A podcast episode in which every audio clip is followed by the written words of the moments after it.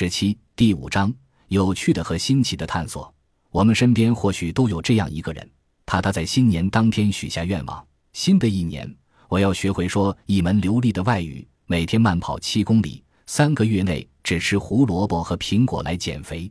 但过了一周，所有这些豪情壮志就被彻底抛在脑后。但没有人对此表示惊讶。或许不需要什么科学调查的结果，你就已经知道，大多数新年愿望最终都会不了了之。老实说，尽管这些许下了新年愿望的人中，超过半数认为自己能够坚持，但最终成功实现的人只占百分之十二。这个超低的成功率也提醒我们，设定目标尽管在当下很吸引人，却是整个过程中最容易完成的事情。说出你想成为什么样的人，想要去哪里，或你想要完成什么，并不需要太多的努力。真正难的是如何实现这些愿望。更确切地说，真正的问题是我们很难确定从这里到最终目标之间的踏脚石。这也暗含了一个不寻常的想法：我们不妨将花在制定明确目标上的精力，转投到那些有希望引导我们实现某些伟大事业的踏脚石上。但这些踏脚石不一定准确的通往我们设定的目标，毕竟，目标本身并没有对通往它的踏脚石应该是什么样子这件事提供任何有用的线索。因此，我们或许可以换一种角度来看待探索未知这件事。与其担心我们想要去什么地方，不如将我们现在所处的位置与我们曾经到过的位置进行比较。假如比较之后，我们发现自己身处一个新奇的位置，那么这个新奇的发现，未来或许会被证明是通往全新领域的踏脚石。尽管我们可能无法确定这些新领域是什么，但当前的踏脚石成了探寻新发现的大门。对目标的过度关注，实际上反映了我们对未来的过分关注。每时每刻的进展，都要根据我们在未来想要达成的目标来衡量。我们是否正在逐步靠近目标？衡量的结果是否证明我们正在向前迈进？未来好似成了一座远方的灯塔，指引着我们所有努力的过程。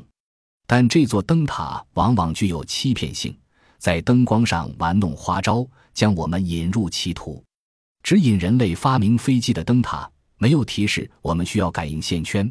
指引人类发明计算机的灯塔。也没有提示我们需要先发明真空管，即便我们在很久之前就发现了这些踏脚石，但并没有意识到它们可能通往如此遥远的目标。既然如此，我们将现在与理想中的未来进行比较有什么好处呢？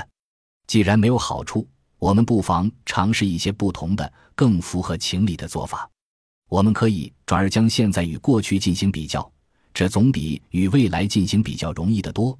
毕竟，我们可以确定的知道过去已经发生了什么。诚然，过去不会告诉我们目标是什么，但它确实提供了一条同样重要，甚至更加重要的线索。过去是创新的指南，但与未来不同的是，过去不存在模糊性或欺骗性，因为我们实际上已经知道自己在过去的位置，于是我们能够清晰的知道如何将其与当前位置进行对比。这种比较不会让我们判断自己朝向目标的进展如何，但可以让我们判断我们在多大程度上摆脱了过时事物的束缚。有趣的是，这种比较将问题从我们正在接近什么变成我们正在逃离什么，而逃离过去的有趣之处在于，它能够开启全新的可能性。新奇事物的重要性在于，它们往往可以成为踏脚石探测器。因为任何新奇的东西都是催生更新其事物的潜在踏脚石。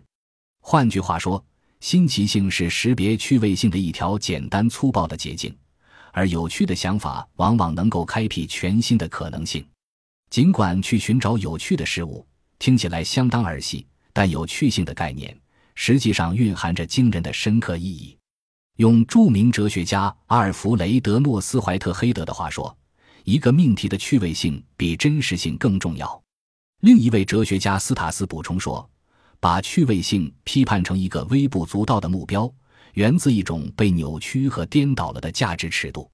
新奇有趣的想法不仅远非微不足道，而且往往还会带来新的思维方式。进而触发更伟大的创新和发现。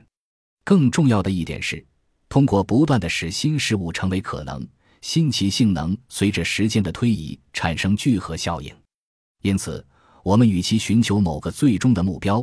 不如转而寻求新奇的事物，因为后者的回报将是一连串的无穷无尽的踏脚石，即一项新奇事物的产生将带来更多的新奇事物。这样一来，未来就不再是某个特定的终点，而是一条没有尽头、未被定义、潜力无限的道路。这种不强调目标的观点，更好地体现了类似图片孵化器网站。自然界的进化和人类创新背后的逻辑，即一块踏脚石之后，再找到下一块，不设定特殊方向的向外不断的分化和延展，朝着所有可能的方向发展，最终形成一个不断更新迭代的循环。在图片孵化器网站上，外星人脸被选中，并不是因为它可能会繁育出汽车图片，而是因为外星人脸本身就是一种有趣且新奇的东西。外星人脸所开辟的道路是值得探索的，因为它具备了潜力，不是那种通过智力测试或成绩评估来衡量的实现既定目标的潜力，而是类似一望无垠的海洋地平线上低垂的斜阳所具备的那种潜力，那种开放的未来所具备的超越一切的可能性。我们不妨尝试抓住这种潜力，而抓住他们的关键将是追逐新奇性。但似乎仍有一个问题。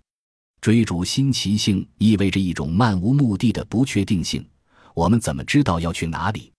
这其实就是关键所在。最伟大的创新过程之所以会成功，正是因为他们并不试图去往任何特定的地方。按照这个逻辑，我们需要放弃目标带来的虚假安全感，转而去拥抱未知的疯狂的可能性。当然，我们仍然有理由担心，这种对新奇性的探索令人不踏实。甚至可能有点听天由命，它难道不就是纯粹的从一个新奇事物跳转到另一个新奇事物吗？我们为什么要相信这样一个随机的过程存在任何意义？担心这种猎奇的心态可能不会带来任何有意义的结果，也符合人之常情。导致这种怀疑的一个主要原因与信息量有关，人们担心。指导未知探索的唯一有用信息是通过思考探索的目标而获得的，但事实上，新奇性蕴含的信息量并不逊色于目标概念，区别只在于二者提供的信息类型不同而已。事实上，驱动新奇性概念的信息比目标概念能提供的信息更丰富、更可靠，尤其是目标往往充当了一个错误的指南针。新奇性的概念。不要求我们依赖于一个具有欺骗性的指南针，只要求我们将当前的位置与过去进行比较。简而言之，设定目标意味着遵循一条未知的路径，朝着遥远的目的地前行；而新奇性质要求我们远离已经到过的地方。离开一个已经到过的地方，不仅更简单轻松，还蕴含了更丰富的信息，因为我们可以回顾过去的整个历史，发现。将其作为判断当前新奇性的参考，因此，相信新奇性是推动进步的一台有意义的引擎。证明新奇性在创新中具备重要作用的另一个证据是，人类往往对新奇性非常敏感。有时候，哪怕我们不确定某条道路或某个想法会通向何方，但依然会有探索它的冲动。